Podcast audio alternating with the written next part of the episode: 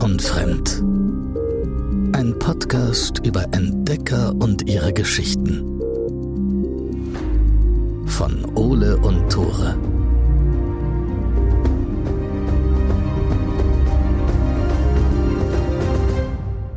Moin, herzlich willkommen zu einer neuen Short Story von Wild und Fremd, dem Podcast, der kleinen YouTubern dabei hilft, groß zu werden. Ich bin Tore. Junge, wie pathetisch sich das anhört. Ich bin Ole. Wir sprechen heute über Seven vs. Wild. Ein Zungenbrecher nach dem anderen. Seven vs. ich verzichte einfach. Sieben gegen die Wildnis. Oh, das ist, das, Das ist eine ein coolerer Name eigentlich. eigentlich, ne? Ich finde Deutsch ist manchmal eine coole Sprache. Selten, aber wenn, wenn, dann, Dann richtig auf jeden Fall.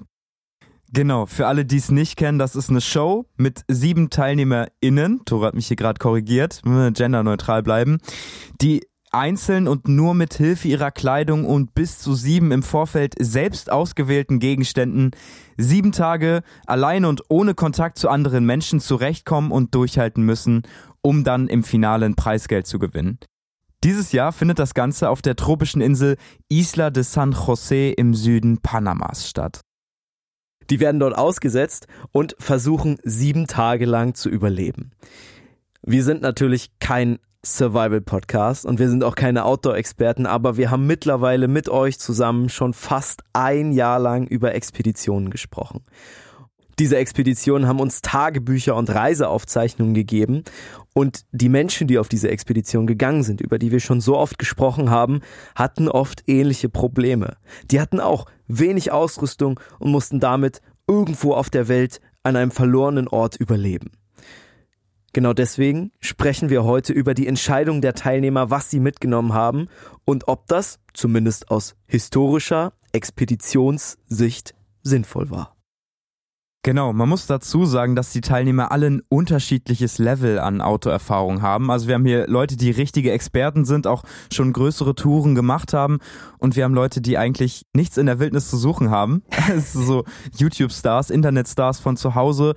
Deswegen, so um das ein bisschen fairer zu machen, wurde im Vorfeld gesagt, ey, wir machen hier eine Liste.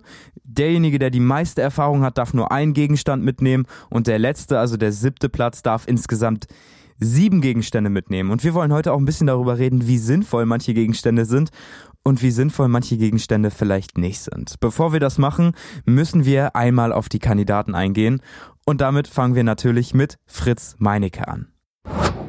In dieser Staffel haben wir vor allen Dingen zwei Leute dabei, die unglaublich viel Autoerfahrung haben. Da haben wir einmal Fritz Meinecke. Ich weiß nicht, ob der euch was sagt. Man kennt ihn in Deutschland mittlerweile schon relativ gut. Er hat einen YouTube-Kanal, er hat auch so eigene Fernsehshows, glaube ich. Und ich glaube, es kommt auch bald so eine Antarktis, Antarktis-Outdoor-Sache von ihm. Echt, wirklich? Ja, richtig wild, richtig wild. Der Krank. ist da ganz, ganz krass in der Szene drin. Und wir haben Otto Karasch. Das sind halt beides so Survival-Abenteurer. Otto ist auch noch ein Bundeswehrsoldat. Also die haben super viel Erfahrung, die waren schon oft Outdoor und die durften jeweils einen Gegenstand mitnehmen. Jetzt Preisfrage, was würdet ihr mitnehmen, wenn ihr nur einen Gegenstand auf eine verlassene Insel mitnehmen könntet? Man darf jetzt übrigens nicht sagen, ich nehme einen Koffer mit ganz vielen verschiedenen Sachen mit und das ist dann mein einer Gegenstand. Das geht nicht. Ja, wollen wir vielleicht noch ganz kurz einmal sagen, welche Sachen verboten sind? Weil natürlich gibt's eine Verbotsliste für, Ja, okay, äh, ja, für gerne, Sachen. gerne. Was relativ klar ist, ist Handy, jegliche Elektronik. Das darf man natürlich nicht mitnehmen. Was mich ein bisschen überrascht hat, war Zelt ist verboten, eine Angel ist verboten, Feuerzeug verboten, EPA, Outdoor-Nahrung quasi, auch verboten, Isomatte nicht erlaubt, Survival-Tool, so ein 10 in 1 Survival-Tool auch nicht erlaubt und ein Entsalzer, um Wasser trinkbar zu machen, auch nicht erlaubt. Das heißt, es fallen schon mal super, super viele Sachen raus. Fritz und Otto haben sich beide für die gleiche Sache entschieden. Und zwar für eine Machete. Herr Klein, für wie sinnvoll halten Sie die Idee, als einzigen Gegenstand eine Machete inklusive Tragevorrichtung auf eine Insel mitzunehmen? Wenn du nur einen Gegenstand mitnehmen darfst, ist eine Machete wahrscheinlich das Beste. Wir wissen aus allen Expeditionen, die wir vorher schon besprochen haben, zum Beispiel Albarenga, wir erinnern uns an, an die letzte große, an die vorletzte große Folge, der am Ende nur noch mit seinem Messer an Land gegangen ist. Das war das Einzige, was er noch dabei hatte. Auch Robinson Crusoe, ich weiß, ist eine ausgedachte Geschichte, beruht aber auf einer wahren Geschichte. Und dort hat auch das Messer eigentlich die wichtigste Überlebensrolle gespielt. Ich glaube, über die Entscheidung müssen wir auch nicht so lange reden. Eine Machete ist die beste Entscheidung, das auf jeden Fall. Und ich meine, die beiden kennen sich ja auch Autos schon ordentlich aus. Von daher alles richtig gemacht. Lass uns direkt zum nächsten Teilnehmer gehen. Genauer gesagt zur nächsten Teilnehmerin. Und das ist Sabrina. Sie sagt, sie ist eine Outdoor-Enthusiastin und sie ist YouTuberin. Ich habe original davor noch nie was von ihr gehört. Sie hat aber auf jeden Fall ordentlich Autoerfahrung. Für die sieben Tage hat sie auch ein Messer, so eine Art Messer mitgenommen. Sie hat Feuerstahl mitgenommen und ein Gefäß inklusive Deckel. Drei Gegenstände durfte sie mitnehmen. Sabrina hat Feuerstahl mitgenommen. Du hattest eben gesagt, Feuerzeuge sind verboten, Feuerstahl ist erlaubt. Es ist nicht dasselbe, aber wenn man ein bisschen weiß, wie man Feuer macht, dann bekommt man auch mit Feuerstahl ein Feuer hin. Ich glaube, du schlägst es ja irgendwie so aufeinander, ne? Also genau, wie so das ein ist so eine Ratsche. Schlagdings. Wie so eine Ratsche. Also, Ah, ja, okay. doch, nee, genau, ja, doch, ja, genau. Ist, ist zum Schlagen, ne? Genau, ist ja, zum ja. Schlagen. Diese Ratsche kenne ich nämlich auch. Damit kannst du ja so Funken herstellen. Das war im Chemieunterricht, um die Bunsenbrenner anzumachen. stimmt, Dur- stimmt. Daher wir keine, keine Feuerzeuge benutzen, mussten wir so. Diese Ratschen benutzen. Echt? Ich habe Ja. ich hab mal Feuerzeug benutzt. Ja, wir durften keine Feuerzeuge benutzen. Ja, wir auch nicht. Hoho. Sabrina hat Feuerstahl mitgenommen und damit wahrscheinlich eine der wichtigsten Entscheidungen getroffen. Denn sie kann sich jetzt Feuer machen. Fritz und Otto können sich auf dieser Insel kein Feuer machen. Und ich glaube, das wird am Ende auch ihr größtes Problem werden, denn Feuer ist zum ersten natürlich ein großer Wärmespender. Die sind zwar in Panama unterwegs, da ist es jetzt nicht so wahnsinnig kalt, aber die sind, glaube ich, auch in der Regenzeit dort gewesen. Und wenn es regnet, wir kennen das von uns selber, aber auch von allen großen Expeditionen, Wasser leitet Wärme extrem schnell weg, dann wird's kalt, auch wenn du in der Sonne bist. Ja, vor allen Dingen, was Essen angeht, ich meine, du kannst Fleisch ja irgendwie schlecht roh essen. Zumindest ist es, birgt es immer eine gewisse Gefahr. Und wenn du einfach die Sicherheit hast, hey, du kannst dir irgendwie dein Fleisch ein bisschen anbraten, so dass es nicht mehr ganz roh ist, dann überlebst du wahrscheinlich ein bisschen länger. Wenn du es schaffst, irgendwas zu fangen oder zu, zu erlegen, dann wäre es schlau, dir das irgendwie zu kochen. Ja. Ist ratsam an der Stelle, das Fleisch dann vielleicht nicht roh zu essen. Ganz genau. Wir wissen, es geht. Salvador Alvarenga hat auf seiner Reise ja fast nur rohes Fleisch gegessen. Da müssen wir aber auch dazu sagen, dass Albarenga das vorher auch schon in seiner Freizeit mal gerne gemacht hat, wenn ihm das Kochen zu lange gedauert hat. Ich weiß nicht, was Otto und Fritz in ihrer Freizeit so machen. Vielleicht hauen die sich auch die rohen Steaks rein. Ich, vielleicht hätte man das auch als Vorbereitung ganz gut machen können. Rohes Fleisch rohes? Fleisch, äh, sich auf rohes Fleisch vorzubereiten. Also der Körper braucht eine gewisse Zeit, um sich daran zu gewöhnen. Und wenn du kein Feuer hast, hast du keine Chance, das irgendwie gar zu bekommen. Feuer ist auch super wichtig, um die Kleidung zu trocknen, wenn es geregnet hat. Sonst liegst du da anderthalb Tage lang in deinen nassen Sachen. Und, und ich glaube, das ist wirklich das Wichtigste, die sind ja in den tropischen Inseln irgendwo. Und ich weiß nicht, wie es auf dieser Insel ist, aber ich schätze mal, da wird's Mücken geben, oder? Ja. Feuer ist das beste Mittel gegen Mücken. Wenn du kein Feuer hast, dann bist du innerhalb von fünf Minuten ein Mückennest. Das stimmt. Da, über Mücken habe ich mir noch gar keine Gedanken gemacht, aber du hast auf jeden Fall voll recht. Die sind halt nicht lebensbedrohlich oder so, aber die sind halt saunervig. Und wenn du zwei Tage hintereinander nicht schlafen konntest, weil du ständig überall gestochen wurdest oder einfach nur die Mücken durch deine Nase in deine Augen gekrochen sind, dann äh, wirst du wahrscheinlich keine sieben Tage auf dieser Insel überstehen. Genau, was wir eben schon gesagt haben, was auffällt, Feuerstahl haben alle mitgenommen, die mindestens zwei Gegenstände mitnehmen durften. Und was direkt an zweiter Stelle kam, waren Sachen für die Outdoor-Küche. Da gab es eigentlich nur einen Unterschied zwischen den Teilnehmern. Manche haben sich für ein Gefäß inklusive Deckel entschieden, andere für einen Wasserfilter inklusive Gefäß. Ich habe mir die Insel mal auf Google Earth angeguckt und ich habe keinen großen Fluss oder keine größeren Seen gefunden. Das heißt, die einzige Möglichkeit, Trinkwasser zu sammeln, so sehe ich das, wäre Regenwasser für die. Wenn wir aus unseren eigenen Erfahrungen sprechen, kann ich sagen, dass ein Wasserfilter super, super underrated ist. Als Tore und ich in Schottland waren, hatten wir ziemlich starkes Übergewicht. Also wir hatten echt Probleme voranzukommen. Wir mussten An- auf gewichtlos unseren, werden. Auf unseren Rucksäcken hatten wir ziemlich stark zu Stimmt, das sollte man vielleicht noch dazu sagen. Ganz genau. Und auf jeden Fall mussten wir ein bisschen Ballast loswerden. Wir haben uns ziemlich lange gestritten darüber, was wir zu Hause lassen. Ich war dafür, das Zelt zu Hause zu lassen. Tore war dafür, Wasser zu Hause zu lassen. Am Ende hat sich Tore durchgesetzt und wir hatten relativ schnell kein frisches Wasser mehr. Das heißt, wir mussten da Wasser aus den Flüssen nehmen und hatten dann echt so die ganze Zeit so ein Grummeln im Magen. Wir haben extrem ja, wir haben wenig getrunken bekommen und haben dann sogar noch wenig getrunken. Ne? Also ich habe wirklich den einen Tag, als wir unterwegs waren, die Sonne auch so richtig gebrannt hat, habe ich vielleicht insgesamt fünfmal so ganz kurz an meiner Flasche äh, genippt am ganzen Tag so und das war's. Ich glaube, die Teilnehmer haben gar keine Möglichkeit, dort Wasser aus Flüssen oder Seen zu holen, weil es da nichts gibt auf dieser Insel. Salzwasser kann man sowieso nicht trinken. Das heißt, sie sind auf Regenwasser angewiesen und Regenwasser ist keimfrei. Es ist nicht das sauberste Wasser der Welt, aber man kann es auf jeden Fall trinken. Es sind ja auch nur sieben Tage und sieben Tage Regenwasser ist was, was voll in Ordnung geht. Safe, genau. Ich hatte ja gesagt, manche haben Wasserfilter mitgenommen, andere haben sich für ein Gefäß inklusive Deckel entschieden. Aber auch das sind beides nachvollziehbare Entscheidungen an der Stelle. Das kann man auch sagen. Wir haben noch andere Teilnehmer. Wir haben zum Beispiel Nova, eine Twitch-Streamerin und YouTuberin. Die durfte insgesamt vier Gegenstände mitnehmen, hat sich entschieden. Natürlich für Beil, natürlich für Feuerstahl, natürlich für einen Wasserfilter inklusive Gefäß und sie hat sich noch für einen Biwaksack entschieden. Also um nachts nicht zu frieren. Also, ja, um also vor so Regen geschützt zu sein wahrscheinlich auch. Ne? Das ist ja quasi die Außenhülle, also du kannst es als Außenhülle für einen Schlafsack benutzen. Schlafsack durfte man ja nicht mitnehmen. Stimmt, das ist nur die Außenhülle, ne? Du bist gar nicht warm dann. Aber immerhin vor Regen geschützt, ah, ne? Stimmt, ich meine, du musst dir keinen Unterschlupf suchen. Ja. Es ist quasi so eine Art Isomatte und Schlafsack in schlecht zusammen. Ja, aber es ist gut an den Regeln vorbei, ne? Also es geht auf jeden Fall klar und das ist wahrscheinlich das Beste, was du so an Lagerstadt und Zubehör mitnehmen kannst ja, in dem Fall. Auf jeden Fall. Lass uns über den nächsten Kandidaten sprechen.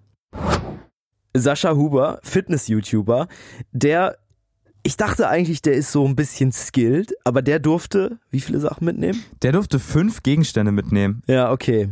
Sascha hat natürlich auch ein Beil, ein Feuerstahl und ein Gefäß mit Wasserfilter mitgenommen, also quasi die drei wichtigsten Sachen erstmal. Dazu noch eine Hängematte und ein Seil. Smart. Also der hat sich jetzt nicht auf Regen eingestellt, aber hat sich zumindest irgendwas zum gut schlafen überlegt. Er hat jetzt ja zwei Sachen verballert, um sich die Hängematte da festzumachen. Ne? Also die Hängematte einmal selbst und das Seil wenn er sich irgendwo aufspannen muss, wo Moskitos sind oder wo es halt nicht vor Regen geschützt ist, dann wird es ganz schnell ein hängendes Schwimmbad, diese Hängematte. Das stimmt, aber es ist natürlich ein riesiger Vorteil, wenn man sagen kann, ich bin nicht darauf angewiesen, hier auf dem Boden zu schlafen. Besonders wenn es irgendwie die Nacht davor geregnet hat oder sowas, der Boden durchweicht ist, man irgendwie keinen anderen Unterschlupf hat, dann ist es cool, sich einfach an so einen Baum da zu binden und da in zwei, drei Metern Höhe schlafen zu können. Man ist auch deutlich geschützter und man muss sich auch nicht so viel Gedanken vor Tieren machen setzt natürlich voraus, dass man in der Hängematte schlafen kann. Das ist auch nicht so einfach. Wir wissen aus vielen Tagebucheinträgen von Menschen, die das erste Mal auf einem großen Schiff unterwegs waren und das erste Mal in der Hängematte geschlafen haben, dass Geisterkrank. Geisterkrank. Ist, ist, also auf einem Schiff ist es natürlich nochmal ein bisschen was anderes, aber da muss man sich auch dran gewöhnen. Das war für uns beide, also für Tore und mich, bei unseren Reisen auch nie eine Option, in der Hängematte zu schlafen. Weil wir immer da sind, wo keine Bäume sind. Ja, einmal wegen der Vegetation natürlich, aber es war auch so, ich habe ein paar Mal probiert, in der Hängematte zu schlafen und es geht nicht. Also es funktioniert nicht. Ja, es man funktioniert muss, nur dann, wenn ich wirklich am Arsch sein. bin. So, ja, ne? dann, ja. dann geht das. Na gut, das werden die nach zwei Tagen sein. Aber die werden auch hungrig sein und die werden, ja, man spürt dann auf einmal jede, jede Faser seines Körpers. Vielleicht, ich weiß es nicht, wir werden es sehen.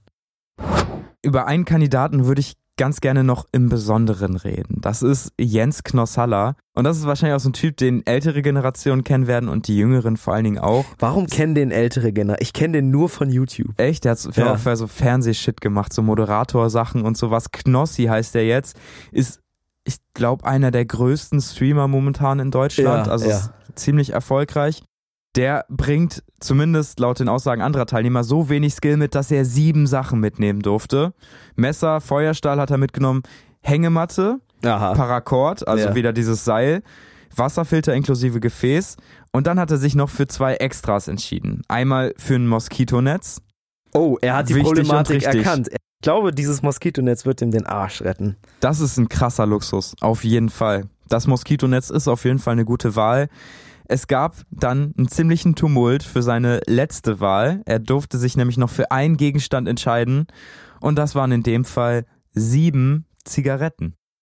Sieben Zigaretten statt einem möglichen Biwaksack. Ja, es gab ein Video dazu. Ich habe das gesehen im Vorfeld, wie Knossi da wirklich an so einem Tisch saß und neben ihm lag dieser Biwaksack und daneben lagen die Zigaretten und der wirklich so in letzter Minute entscheiden musste, was er jetzt mitnehmen soll.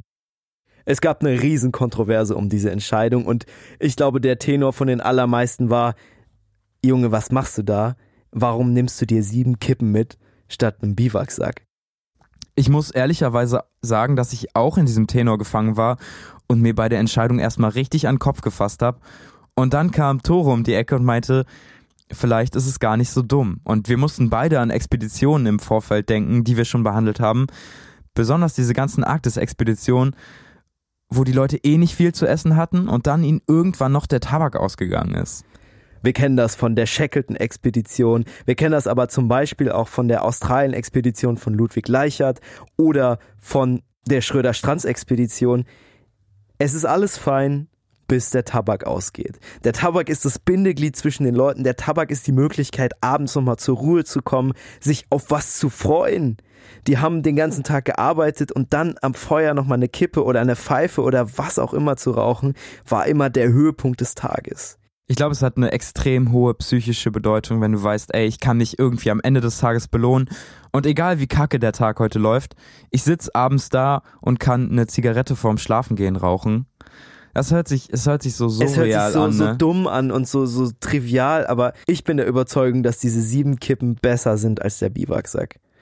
Und wahrscheinlich ah, wirklich eine psychologisch gesehen eine richtig gute Entscheidung. Weil Knossi hat eh keine Autoerfahrung. So, wenn du dem irgendwie einen Parakott und eine Hängematte gibst, wer weiß, ob der die überhaupt richtig aufhängen kann. Ja. Aber sich abends eine Kippe anzuzünden, einfach als Ritual zu wissen, jetzt habe ich wieder einen Tag geschafft. Ich glaube, das hilft dir über den Hunger, über die Kälte und über dieses Alleinsein-Gefühl einfach unfassbar gut hinweg. Ich glaube auch der Ausgang von Seven vs. Wild, besonders was Knossi angeht, hängt sehr, sehr stark an diesen Zigaretten. Ich glaube, wenn er innerhalb eines Tages alle verraucht, dann wird er nicht mehr lange aushalten. Oder wenn seine Zigaretten irgendwie nass werden oder sowas, dann werden die restlichen Tage richtig, richtig schwierig. Aber wenn er es schafft, die Zigaretten trocken zu halten, sie vernünftig anzuzünden und jeden Tag, jeden Abend eine Zigarette raucht, dann wird er, glaube ich, länger schaffen, als viele momentan denken. Ich glaube, es ist einfach ein Stück Heimat, was er geschafft hat, sich mit auf die Insel zu nehmen. Und wenn wir eins gelernt haben von den ganzen Expeditionen, die wir bis jetzt besprochen haben, ist, dass so ein Stückchen vertraute Heimat einem das Leid, was man auf diesen Expeditionen oder Abenteuern erfährt, viel, viel erträglicher macht. Zum Abschluss würde ich dich noch gerne auffordern, einmal zu schätzen, wer am Ende am längsten durchhält, was oh. vielleicht die größte Überraschung ist und welcher der Teilnehmer die Insel als erstes verlassen wird. Ich habe gerade eine richtige Gänsehaut bekommen, als du gesagt hast, würde ich dich gerne auffordern. Das klingt so. Ich würde dich gerne auffordern, mir beim Umzug zu helfen. So, du kannst das nicht war, Nein sagen. Das ist irgendwie eine Mischung aus nett und nicht nett, ne? Ja. Was soll ich tun? Ich soll raten. Einmal, genau, einmal wer am längsten bleibt, dann wer am wenigsten lange bleibt und die größte Überraschung. Okay, wollen wir das zusammen tun? Okay, lass uns direkt starten mit demjenigen, der am längsten aushalten wird, zumindest unserer Meinung nach. Ich denke, es sind entweder Fritz oder Otto. Also die mit okay, den wenigsten ja. Sachen, aber mit, mit der, der, meisten, meisten Erfahrung. Erfahrung. Ich habe mich tatsächlich für Otto Karasch entschieden. Ah, okay. Weil der auch ja. noch Bundeswehrsoldat ist. Ich glaube, das ist ein nices Feature. Und ich glaube, bei diesen Expeditionen kommt es weniger drauf an, welche Sachen du nimmst, sondern eher, was für ein Mindset du hast und wie viel Erfahrung du schon gesammelt hast. Und wenn du da sitzt und weißt, du hattest diese Situation schon hundertmal in deinem Leben und du wirst drei Tage weiter aushalten können und es ist zwar nicht geil, aber du schaffst es jetzt, dann ist was anderes, als wenn die Situation irgendwie kacke ist, du zwar drei Sachen mehr hast, aber irgendwie Sorgen hast, dass du es nicht aushältst. Von daher, ich sehe Otto auf dem ersten Platz und ich denke, Fritz wird auf jeden Fall dicht dahinter kommen. Sehe ich ähnlich. Ich glaube, da können wir uns drauf einigen. Was ist dein Tipp für denjenigen, der am schlechtesten abschneiden Oder wird? Oder diejenige. Oder diejenige. Ich glaube, es kommt ganz doll auf Knossis Zigarettenrauchverhalten an. Ich glaube wirklich, das wird ein Punkt sein. Also, wenn er sich nicht allzu blöd anstellt und das ganz gut hinbekommt, dann glaube ich, wird er lange das schaffen und ich glaube, dann wird er auch länger durchhalten können als manche der anderen Teilnehmer. Ich könnte mir vorstellen, dass Sascha Huber als erster aufgibt. Der ist ja Fitness-YouTuber, also schon eigentlich relativ fit so. Steckt ja im Namen drin. Aber ich glaube, so wenn wenn du wenn du so Bodybuilding machst, ne, dann hast du erstens einen extrem großen Nährstoffverbrauch und das wird das erste Problem sein, was alle auf der Insel haben. Die werden alle Hunger kriegen, weil du fängst nicht am ersten Tag direkt ein Wildschwein. So, und der wird, der hat einfach einen extrem großen Kalorienverbrauch und ich glaube, der wird auch immer im Hinterkopf haben, je länger ich jetzt hier bin, desto mehr Muskeln baue ich ab, weil ich nichts esse. Ich Das glaube, ist das ein ist ein richtiges blödes Kackgefühl. Mindset, wenn Das man ein so. Bodybuilding macht. Safe, safe. Er ist ein disziplinierter Mann, muss man sagen. Ja, Ja, ich meine, wenn du, Fall. wenn du Ja. so extrem Fitness betreibst, musst du einfach ein bisschen Disziplin mitbringen. Die hat er. Es ist lustig, weil ich ihn tatsächlich auch auf den letzten Platz gewählt habe. Also Ah, ich glaube okay, auch, dass ja. Sascha Huber, wenn nicht der Erste, dann einer der Ersten sein wird, der die Insel äh, früh verlassen wird. Safe. Kommen wir zur größten Überraschung von Seven vs. Wild, zumindest zu unserer Prognose. Und ich tippe komplett auf Jens Knossi Knossalla. Ich glaube, das könnte gut laufen. Wenn er ein bisschen Glück hat, dann wird er einer der ersten Kandidaten sein. Ich glaube auch. Ich glaube, der wird extrem unterschätzt. Ich glaube, er kann sich gut zusammenreißen und er hat sieben Gegenstände, das dürfen wir auch nicht vergessen. Er kann sich ein Feuer machen, er hat ein Moskitonetz, er hat eine Hängematte. Wenn er das gescheit anstellt, dann wird er, glaube ich, Fritz und Otto gut auf die Pelle rücken. Das glaube ich auch. Und es kommt dazu, dass alle sich im Vorfeld oder zumindest ziemlich viele sich beschwert haben, warum Knossi dabei ist. Ich glaube, viele haben ihm auch geschrieben, so, ey, du wirst es eh nicht lange aushalten können. Du wirst keine Chance haben. Und ich glaube, dass du dann auch mit so einem anderen Mindset reingehst, weil du weißt, wenn du jetzt aufgibst, dann gibst du allen recht, die dich vorher kritisiert haben. Ja, das waren sie. Unsere Prognosen, unsere Einschätzungen für sieben gegen die Wildnis. Ich bin gespannt, ob sich das bewahrheitet. Wir wissen zu dem Zeitpunkt, wo wir jetzt die Folge aufnehmen, auch überhaupt, nee, wir haben, wie gesagt, es ist ein Video rausgekommen, die Aussetzung, äh, wo quasi feststeht, wo die auf dieser Insel ausgesetzt werden. Keine Ahnung, ob die Folge dann rauskommt, wenn schon alles entschieden ist. Wäre auf jeden Fall wild, wenn wir dann recht haben und wäre ganz schön shame, wenn wir nicht recht haben. Ich glaube, mit einigen Entscheidungen werden wir auf jeden Fall recht haben. Wir kennen uns ja mittlerweile gut genug aus. Und an dieser Stelle würde ich auch ganz gerne äh, eine Bewerbung abgeben, und zwar für das Format Seven vs. Wild. Es gibt immer einen Wildcard-Gewinner, der irgendwie so reingewählt wird, also ein ganz normaler Dude. Und hallo, wir sind zwei ganz normale Dudes, die so einen Abenteuer-Podcast machen. Hallo. bitte, bitte, bitte, nehmt uns auf jeden Fall rein. Wir müssen uns dann entscheiden, wer von uns beiden mitkommt. Was glaubst du, wer mehr skilled Auto ist? Sag mal. Wir haben alles, wir haben alles zusammen gemacht, was wir Outdoor gemacht haben. Ich Wir glaube, können, wir können so- nicht mehr, wir können nicht geskillter als der andere sein. ich muss ehrlich sagen, ich glaube, wir haben echt krass unterschiedliche Stärken und Schwächen.